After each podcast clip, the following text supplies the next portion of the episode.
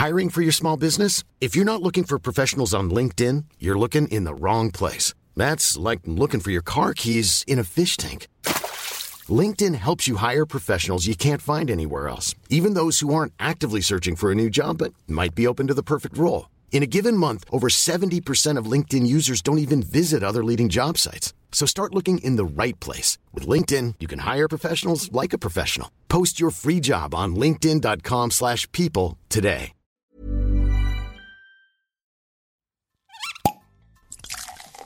Du und sag, gestern war, war es ja ein bisschen flüssiger bei uns. Wie geht's da heute?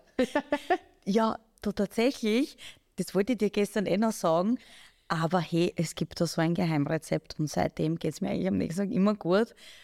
Da gibt es Apotheke. ja, wirklich. Im ersten Bezirk, das sind Kapseln, aber ganz natürlich. Und das ist eine Mischung aus Artischocke, Mariendistel. Muss immer zwei nehmen, hätte ich da gestern sagen sollen, bevor wir zu, zu, zu, trinken beginnen. Und du seitdem, ich habe einfach keinen Kater mehr.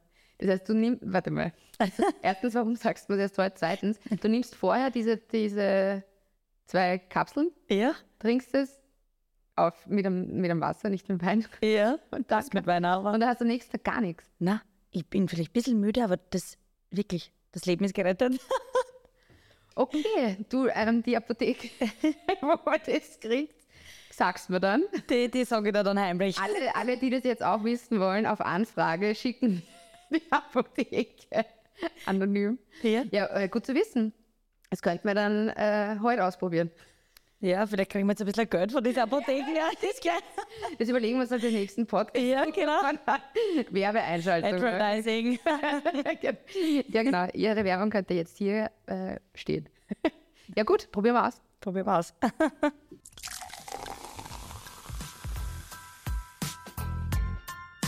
Eine Frage des Geschmacks.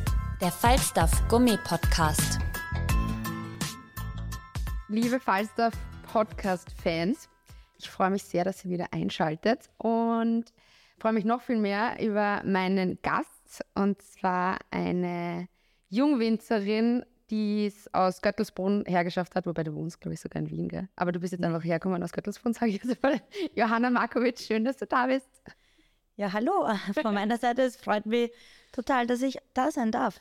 Sehr, sehr gerne. Ich erkläre jetzt einmal ganz kurz so ein bisschen deinen äh, Werdegang, beziehungsweise eigentlich, kannst du es eigentlich auch selber sagen, es ist nur so, dass du ähm, ja tatsächlich äh, die Tourismusschule besucht hast, in Wien studiert hast, du warst im Ausland, warst bei Wein und Co. im Marketing und hast dann 2018 beschlossen, dass du in das äh, elterliche Weingut sozusagen in den Weinbetrieb einsteigst. Ähm, du hast mir mal in einem Interview verraten, dass das äh, von deinem Urgroßvater oder sowas schon gegründet wurde, sowas, oder das Weingut 220 Jahre alt ist. Also Ja. es gibt es äh, schon äh, länger. Dein Papa Gerhard Markovic ist natürlich ein Name und du mittlerweile auch. Wie kam es denn eigentlich, dass du dann doch beschlossen hast, äh, Papa, ich komme und mach jetzt mit? Ja, das ist äh, tatsächlich eine gute Frage. Ich habe selber oft äh, darüber nachgedacht. Also es gab nie einen wirklichen Plan. Es war nie von Anfang an so, dass das jetzt Kassen hat, die Töchter müssen das jetzt machen und das muss so sein. Also es gab da eigentlich keinen Druck und das, glaube ich, macht es dann auch einfacher, das dann doch zu wollen, weil man halt, ich glaube, meine Eltern haben mir das schon vorgelebt, weil sie das einfach lieben und eine irrsinnige Leidenschaft dafür haben. Und ich wollte halt schon immer, bevor ich daheim einsteige, irgendwie was selbstständig machen oder, oder halt mich quasi selbst profilieren. Das war schon so immer das Ding. Und wie gesagt, du hast das eh schon erwähnt, Wein und Co., Auslandspraktikas und, du, und dann 2018, mich hat es dann so in diesen Wein hineingezogen, muss ich schon sagen. Da war schon Wein und Co. sicher ausschlaggebend dafür. Ja. Und dann habe ich gesagt, so passt.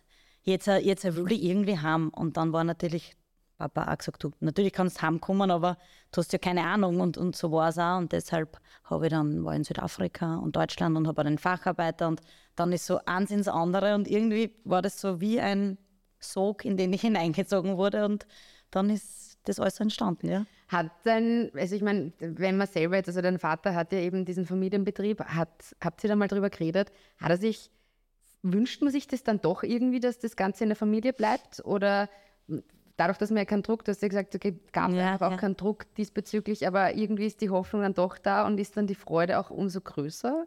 Ja, wir haben, wir haben einen Podcast gehabt zusammen also, und da war so eine ähnliche Frage und da hat er gemeint, Wünschen tut man es natürlich. Also ist eh klar, ja, völlig normal, aber ob es dann wirklich so ist, weiß man ja nie. Aber ich glaube, er freut sich jetzt, dass wir das weitermachen, weil meine Schwester ist jetzt auch zu Hause und es schaut so aus, als würden wir das zu zweit machen und das freut einem natürlich. Also, ja, ja.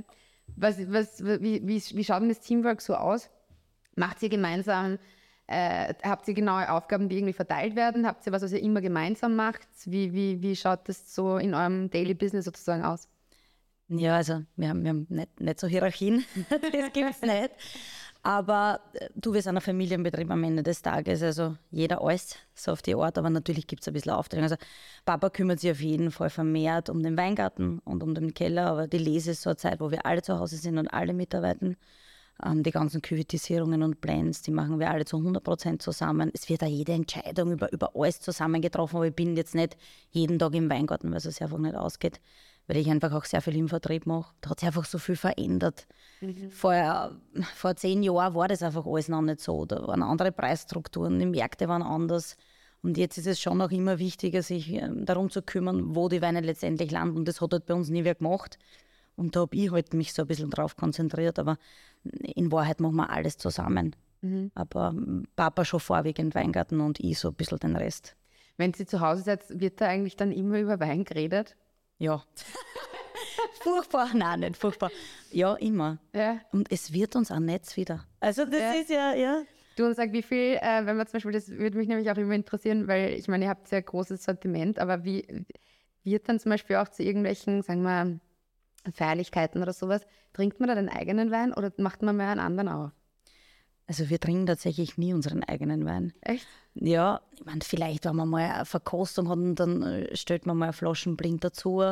Aber im Prinzip, glaube ich, musst du andere Weine trinken, um auch zu sehen, wo die Reise hingehen kann. Weil mhm. ich glaube, wenn man immer nur das eigene, da verliert man auch die Kreativität. Und also wir trinken ausschließlich andere Weine. Also wir, sind, wir sammeln Wein, wir kaufen viel Wein, wir lieben Wein und ich glaube, den eigenen verkosten wir so oft, dass wir uns, glaube ich, ja, also wir kennen, na, wir, wir lieben andere Weine zu trinken. Du hast ja an deine eigene Weinlinie auch schon. Das war jetzt, war das schon 2018? Ja, das war tatsächlich 2018. Am Anfang.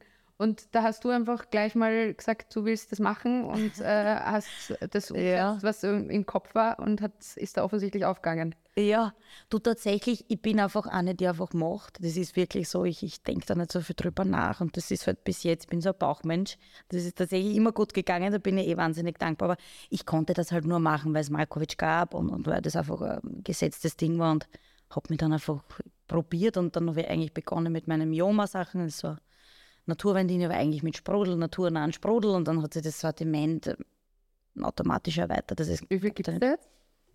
Äh, von der Produktlinie, mhm. von den Jomas gibt es jetzt mittlerweile sechs, sechs verschiedene Weine, ja. Aber ich muss auch sagen, mit diesen Weinen ähm, mache ich eigentlich ausschließlich Export, also für in Japan und für in Amerika. Ah, Wahnsinn. Und ja, das ist so. Warum Japan, glaubst du? Du, Japan, du auch ein Zufall bin damals mit der ÖWM nach Japan geflogen und habe meine ersten Flaschen mitgehabt und die waren so begeistert und dann hat sich dieser Markt so toll entwickelt und Japan ist ein extremer Naturweinmarkt. Mhm. Ähm, aber man wird sehen, wie sich das alles entwickelt. Ja. Also äh, schauen wir mal, ob diese Linie für immer bestehen bleiben wird. Es ist alles so schnelllebig, finde ich momentan. Mhm. Man, wird, man wird sehen, ja. Du hast erst auch das mit den Preisen, also einfach, dass vor zehn Jahren alles irgendwie anders war. Das hat sich ja jetzt auch, ja. es ist ja auch Tatsache, dass alles auch gerade im Moment teurer wird. Dementsprechend natürlich auch der Wein. Man hat ja auch andere Kosten. Man muss ähm, man, man, gibt mehr Geld einfach aus. Wie ist das beim Wein? Beziehungsweise merkst du, wenn du zum Beispiel sagst, ihr habt jetzt auch eben einen anderen Markt in anderen Ländern, ja. merkst du da einen Unterschied im Vergleich zum Beispiel zum, bei uns im Inland? Ja, also schau, ich glaube, kostenseitig hat es uns einfach wirklich hart getroffen. Das fängt an bei Flaschenetiketten, Kartons etc. Das war, da waren wir gezwungen, einen Preissprung durchzuführen. Aber auf der anderen Seite, glaube ich, ist es auch gut, weil es wird sich jetzt herauskristallisieren, wer macht wirklich Herkunft, wer macht Handwerk, wer macht Qualität und man muss sich ja, letztendlich ist es eine Philosophiefrage und eine Entscheidung. Also wir haben schon unsere Preise raufgedreht, äh, ich glaube aber, man muss aufpassen. Ich glaube, es gibt einen Unterschied, ob man Gebietsweine wirklich rauftritt, ob es um Orts- und Lagenweine sich handelt. Also es gibt schon Preispunkte, die, glaube ich, wesentlich sind. Mhm. Aber im Prinzip, wir sind so handwerklich unter Familienbetrieb und so klein eigentlich. Mhm. Da muss es einen Platz geben für teurere Weine. Das, das muss einfach so sein, sonst können wir unsere Strukturen gar nicht erhalten. Das ist uns unmöglich. Also. Und der, merkt es dann der Konsument sozusagen massiv oder ist der Preissprung überschaubar? Nein, ich glaube, der Preissprung hält sich noch innerhalb der Inflation. Das Problem ist nur, ja, wir erhöhen ja gar nicht so viel, aber die Gastronomie dann, gell, mhm. die schlagt dann um das Dreifache auf und der Kunde spürt es halt. Und das ist eigentlich was, wo wir schauen müssen, dass wir das halbwegs in Balance halten. Mhm. Aber die haben natürlich auch irrsinnige Kostenprobleme. Also die Weine werden halt in der Gastronomie so extrem teuer. Und das ist das, was ich schon glaube, langfristig werden wir es spüren. Mhm. Also ich glaube, es wird wahrscheinlich weniger Wein getrunken, aber dafür wertigerer Wein. Mhm. Also, also eigentlich gut ist, ja. ich habe nachgelesen, irgendwo habt ihr mal gesagt, dass die Lagenweine bei euch jetzt immer äh, besser gehen, beziehungsweise war das zu einem gewissen ja. Zeitpunkt, wo ihr gesagt habt, die, wie, wie, warum mhm. glaubst du, ist das so? Warum wird vermehrt dieser Wein gekauft bzw. getrunken? Ja, tendenziell, weil es rar ist und rar ist immer besonders und ich glaube auch bei uns im Gebiet, also wir haben irrsinnig viel gemacht die letzten Jahre, also das ist schon, ja schon Kanuntum irrsinnig klein und, und alles handwerklich und biologisch und mhm. so weiter und so fort und wir haben in der Positionierung irrsinnig viel äh, dran gearbeitet und auch in der Stilistik und ja, warum wird es gekauft? rar. Die Leute ähm, haben mehr, glaube ich, Bewusstsein schon durch Corona und so weiter für, für hochwertige Riedenweine, Langweine und das hat sich Gott sei Dank dann, dann so ergeben. Mhm. war Was magst du am meisten am, am, am Winzerinnen-Dasein sozusagen? Was taugt dir am meisten? Wo sagst du, warum ist das eigentlich jetzt so, zu deiner Leidenschaft, die du jetzt einfach auch zum Beruf gemacht hast und wo du mit mhm. voller äh, Passion da irgendwie jeden Tag das Ganze angehst und umsetzt? Ja, ich glaube einfach, Wein ist ein total positives Produkt. Punkt eins. Also irgendwie jeden, den ich was erzählt, der hat freut. das ist irgendwie cool. Und wir haben halt von dem ganzen, wie sagt man, ein Produkt hat immer so einen Zyklus und wir ernten selber, wir vinifizieren, wir entscheiden selber, wo es hinkommt, wir entscheiden das Design der Flaschen selber. Also du hast so alles mhm. an einem Produkt und am Ende des Tages auch habe ich mit so tollen Menschen zu tun, Kulinarik, Wein, Essen, Trinken und irgendwie ja. ist jeder gut drauf und ich glaube, das muss man irrsinnig schätzen. Ich glaube, es gibt so viele Leute, die sich wünschen, in der Natur zu sein, aber auch unterwegs zu sein und ich selber bin früh am Weg, weil ich einfach sehr viel im Vertrieb mache und mhm. ich glaube, das ist einfach ein irrsinniges Luxusgut, beides zu haben und das, das taugt mir. Also ich kann mich immer wieder rausnehmen, aber auch in die weite Welt hinaus. Also ich das finde ich ist einzigartig und schätze ich sehr, weil ich glaube, viele sehnen sich danach. Ja. ja. Und das finde ich persönlich sehr, sehr cool. Ja. Oder taugt mir. Was ich relativ gern frage, vor allem eben äh, junge, ähm, ambitionierte Winzerinnen oder halt einfach die in der Branche sind. Genauso interessiert mich aber eigentlich auch die Meinung der Männer, aber vor allem jetzt bei dir, du kommst ja auch viel rum, triffst ja auch viele Leute äh, und trittst da als junge äh, Person, Weinkennerin Winzerin auf, aus einem renommierten Weingut oder von einem wirklich bekannten Namen, merkst du da trotzdem eine gewisse Änderung? Weil ich meine, da, dieser ganze Bereich war früher trotzdem eine extreme Männerdomäne. Je nachdem, in welchem, mit, welchem, mit welcher Person man spricht und äh, vielleicht auch vom Alter her, sagen die einen, das ist immer noch so, die anderen eher nicht, weil es halt natürlich von der Generation abhängig ist. Aber merkst du da ähm, eine Veränderung ist jetzt schwierig, weil du bist ja jünger als jetzt vielleicht, wenn man das jetzt irgendwie mit, mit wenn man jetzt den fragt, der 50 ist oder mhm. was. Aber merkst du da trotzdem einen Unterschied, wenn du zum Beispiel als junge Frau wo auftrittst oder sagst du, das kriegst du gar nicht mit? Na, ich muss tatsächlich sagen, ich krieg's gar nicht mit. ich habe da eh oft äh, so Fragen und Diskussionen mit anderen Frauen und so weiter, aber ehrlich, ich habe mich nie benachteiligt gefühlt. Mhm. Ähm, warum auch immer. Also ja. ich finde, muss man auch nicht. Wenn man es, glaube ich, gut und gern macht, dann fühlt man das, glaube ich, gar nicht so. Und ich, ich bin einfach, glaube ich, gar nicht der Typ dazu. Eher im Gegenteil. Die Leute freuen sich irrsinnig, weil sie dann sagen, wow, schaut, da ist einmal so ein junges ja. Mädel und ja. nein, überhaupt nicht. Also und ich muss auch sagen, bei uns im Keller, ich glaube, die freuen sich alle, dass einmal eine Frau da ist. Ja. Nein, also ich glaube, es ist, muss auch egal sein am Ende des Tages. Es muss Leidenschaft da sein, es muss irgendwie ein Gefühl da sein für das alles und also ich glaube, es ist wurscht. Und wenn man sich die Welt anschaut, ja, so ein bisschen Frauen im Wein, ich meine, schaut euch an, Ponte Canet, ja, Bordeaux, irrsinnig tolle Frau, die das macht. Ähm, Elisabetta Ferratori, Italien. Ich meine, es ist, es gibt so tolle äh, Frauen im Wein und, und, und ich glaube, es kommen auch immer mehr. Also, Auf jeden Fall. Und ich glaube, es wird. Ich finde es nur spannend, weil trotzdem meiner Meinung nach oder wie ich das so mitkriege, einfach, dass jetzt so in den letzten Jahren man einfach die Frauen mehr auch vom Vorhang geholt hat, beziehungsweise Ja. die waren vielleicht schon da, Ja. aber man hat es ein bisschen präsenter dann auch irgendwie kommuniziert oder sie sind einfach vorgetreten. So habe ich wahrgenommen. Und das ist das Schöne und vor allem einfach auch so diese jüngere Generation einfach, die da jetzt so auf einmal so nachzieht und eben im Idealfall elterliche, also Betriebe halt übernimmt oder auch selber da einfach irgendwie was startet. Und das ist schön.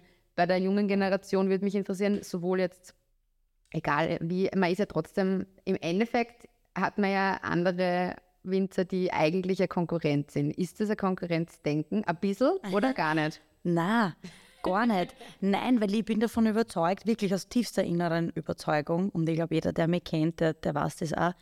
Ich glaube, wenn man was gut macht, dann ist wirklich ein Platz für alle da.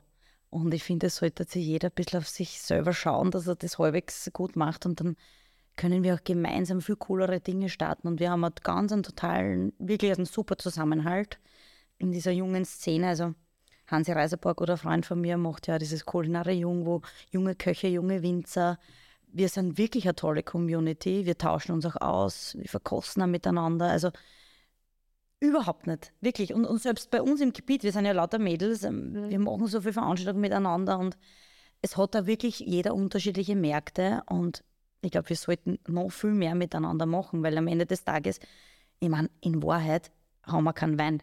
Wenn es da das jetzt, da muss ein Platz für alle da sein. Also ich glaube, wenn man so denkt, blockiert man nur irgendwie was, was vielleicht ganz toll werden kann. Also das, na.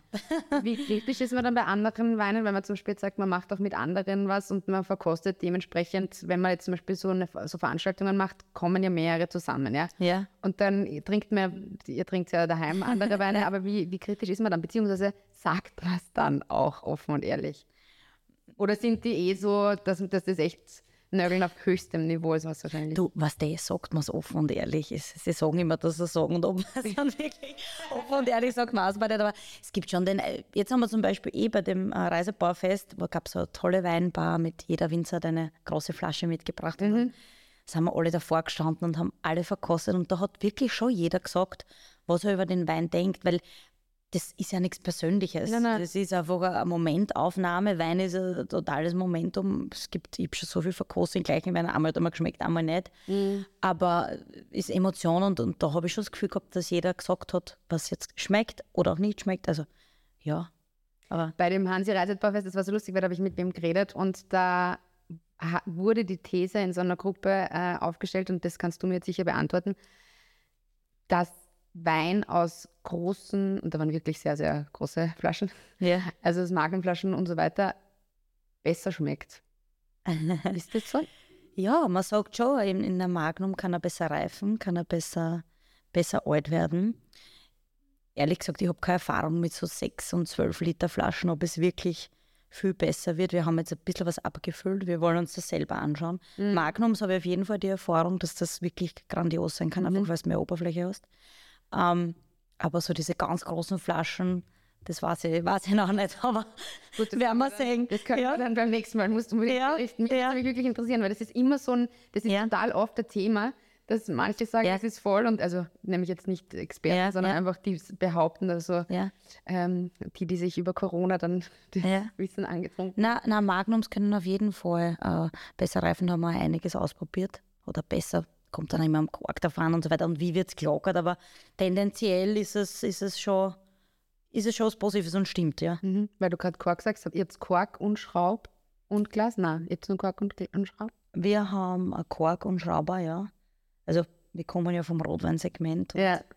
ja, wir, wir mögen schon den Naturkork. Ich meine, hat man natürlich Risiken, aber wir finden einfach, dass es, dass es dem Wein gut tut, dass es auch so älter werden kann. Die Reifung ist ein bisschen eine bessere und, und letztendlich äh, ein Rotwein, ich weiß es nicht. Ich möchte nicht mit Schrauber machen, weil es ist schon so, den öffnet man, dann, äh, es ist schon so ein bisschen ein, ein Gefühl auch. Ja. Ähm, aber bei den Gebietsweinen, die so zisch frisch getrunken werden, haben wir einen, einen Schrauber. Einfach aus dem Grund, weil es technisch ein guter Verschluss ist und Mhm.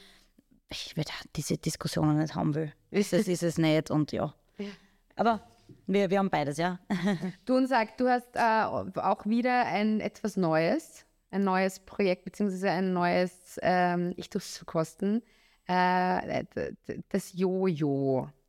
ja, ein Jojo. Ein, was ist es? Erzähl. Wie kam es zu dem und was ist es? Also ich lieb's. Ja, ja, das ist jetzt ganz was anderes. Ja. Ähm, wie gesagt, heute haben wir schon Reisebau ein paar Mal erwähnt, noch einmal. ähm, du, wie, wie ist das entstanden? Wie gesagt, wir sind sehr, sehr enge Freunde und wir wollten schon ewig was miteinander machen. Aber dass sich dann Wein und Gin so gut verträgt, das hätte man eh nicht gedacht. Ja. Aber wie es entstanden ist, mir war selber nicht bewusst, wie groß diese ganze Aperitivo-Szene ist. Und Mhm. wenn man denkt an Aperol Spritz und Lillet und, und wie, dieses, ähm, wie das alles heißt, das eigentlich industrielle Produkte sind, haben wir gesagt, es gibt eigentlich nichts Handwerkliches aus Österreich in der Apero-Gemeinschaft. Mhm. Und haben dann gesagt, okay, wir vereinen Roséwein, weil ich mache ja eigentlich äh, Rosé mit meinem Madonna-Projekt und so weiter. Und wir machen einen eigen angesetzten Gin aus Damaszener-Rosen und, und wir vereinen das Ganze und machen so einen Wein-Aperitivo. Und daraus ist Jojo entstanden. Johanna Johann, ähm, wirklich einzigartig in Österreich, gibt es so nicht. Man nimmt 4 Zentiliter von diesem Jojo, das ist quasi fertig gemischt und gießt es auf mit, mit Tonic und viel Eis und ready is your drink. Und dann hast in einen Jojo gespritzt oder Jojo-Spritz, wie auch immer du ihn nennen magst, hast 4,5 Alkohol.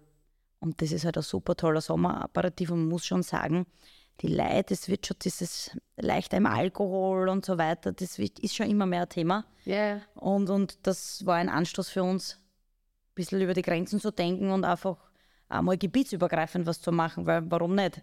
Und so ist das entstanden, ja. Wie lang kann man sich das vorstellen? Äh, Dauert das dann, wenn man so von der Idee und von diesem machen wir was gemeinsam wirklich dann sich dann hinsetzt und sagt, das könnte sein? Wie lange probiert man da herum oder geht das überhaupt? Weil ich meine, wie, wie viel kann man herumprobieren, wenn man Ja. Naja, der Wein war äh, sozusagen gesetzt. Mein Ja. ähm, Rosé habe ich gemacht, dann haben wir verschiedene Chargen weil das ist schon Säure ein Thema. Also ich habe Chargen gebraucht, die ein bisschen mehr, mehr Säure äh, Rückgrat haben. Und geschmacksgebend, äh, was die Nase betrifft, ist ja dann der Gin. Das heißt, wir mussten eigentlich, eigentlich der Hansi hat dort die meiste Arbeit gehabt, dass er diesen Gin so hinkriegt, dass es eben zum Rosé passt. Und da haben es schon mehrere Variationen äh, versucht. Also wir sind dann, was die vier, fünf Mal hingefahren und, und verkostet. Und aber im Endeffekt ist es dann schnell gegangen. Also wie lange wir braucht? Ja, fünf Monate. Ah, Wahnsinn. Okay. Und dann, was die, dann geht es über Design und so weiter und so fort. Aber natürlich der Geschmack ist das Wichtigste. Das ja auch super schön ist. Also jeder, der das schon Ja. gesehen hat, ich meine, ich liebe das Design. Wer hat da den Ton angegeben?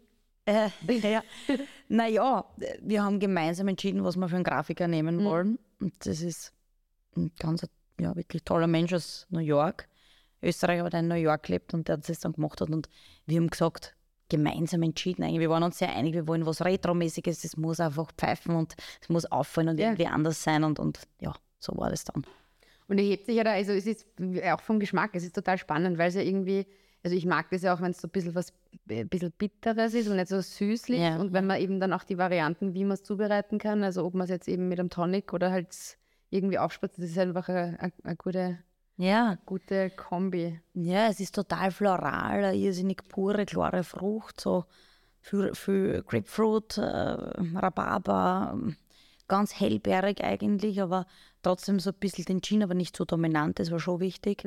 Und es ist ein irrsinnig, irrsinniges erfrischendes Getränk einfach, also so, so würde ich, würd's ich erklären. Wo kriegt man es? Es gibt es es beim Spar, Und ist es geplant, dass es auch in die Gastro kommt? ja, gibt es eh schon teilweise. Okay. Ja, ja, also wir haben geplant ähm, LEH ein bisschen und, und ja, Gastronomie. Also gerade so in dieser Bar-Szene und in, ja, ja, ja, überall. Das, äh, das ist, wird quasi unser Sommer, Sommerdrink. Sommer, ja, hoffentlich, ja. ja. Du sag, äh, was machst du, wenn du jetzt zum Beispiel so nicht gerade unbedingt ähm, unterwegs bist und Weinideen hast und Wein äh, äh, im Vertrieb bist und, und Weine präsentierst oder eben das Jojo, äh, das neue Projekt das ist? Was machst du dann? Was mache ich dann? Gute Frage.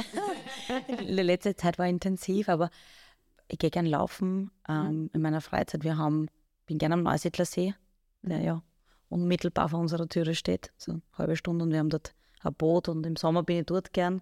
Aber ich bin sehr, sehr gern mit Freunden und für mich gibt es gar nicht so, was mache ich jetzt, wenn ich das nicht mache, sondern ich mache das, wenn ich jetzt das Gefühl ich brauche Auszeit, dann nehme ich mir die und wenn ich das Gefühl brauche keine, dann brauche ich keine. Also mhm. es gibt für mich nicht so, was mache ich, wenn, ähm, genieße die Zeit mit meiner Familie und Freunden und schaue, dass wir halbwegs sind, dass ich halbwegs in der Balance bin und alles unter dem Hut kriege, aber und wenn man so viel unterwegs ist, ist es dann so, dass man zum Beispiel ähm, trotzdem noch irgendwie so sagt, ich brauche einen Urlaub und will weg? Oder wenn man so viel unterwegs ist, ist das dann eh eher so, dass man sagt, äh, einfach nur mal ruhiger und. Ja, einen Urlaub hat man schon gern. Ähm, aber das Unterwegssein ist ja nicht unmittelbar. Ja, du, ich mache im Sommer einen Urlaub und im Winter einen Urlaub und meistens ist es eh verbunden mit, aber mich stört es auch nicht. Also, yeah. Aber natürlich habe ich manchmal das Gefühl, ja, jetzt muss ich weg, aber dann vorher. also, ja, so, so bin ich. Und steht im Sommer irgendein Urlaub an? Ja, tatsächlich. Ich fliege mit meinen Freundinnen, noch, äh, mit meinen Kanunto-Mädels nach Sizilien. Ah, schön. Auf das freue ich mich, weil ich noch nie war an dieser rechten Seite der Taormina. Das wollte ich immer mal sehen. Und das machen wir. Darauf freue ich mich. Haben wir in der Falstaff-Ausgabe Italien ein Long Weekend? Ich habe es gesehen und gelesen. ja, ja wirklich. Kann, kann man nur die Tipps kann man nur empfehlen. Also unbedingt nachlesen. Ich sage vielen lieben Dank für deine Zeit. Ich könnte noch weiterreden. Ich freue mich äh, wahnsinnig auf den Sommerdrink. Also ich bin ein absoluter Fan. Ich habe das getrunken und war begeistert. Und wie ich da dort war, bei dem, also ich habe mit meinem Outfit damals perfekt zum, zur Flasche ja, stimmt. Sprechend ist es Liebe auf den ersten Schluck. Danke vielmals dafür deine Zeit. Ja, und danke. ich bin gespannt auf die, wenn du dann die Magnum oder beziehungsweise 6 und 12 ja. Flaschen verkostest, ja. wie da der Geschmack ist. Und ja, freue mich. Danke dir. Ich sag danke. Alle Infos und Folgen findet ihr auf falstaff.com slash podcast und überall, wo es Podcasts gibt.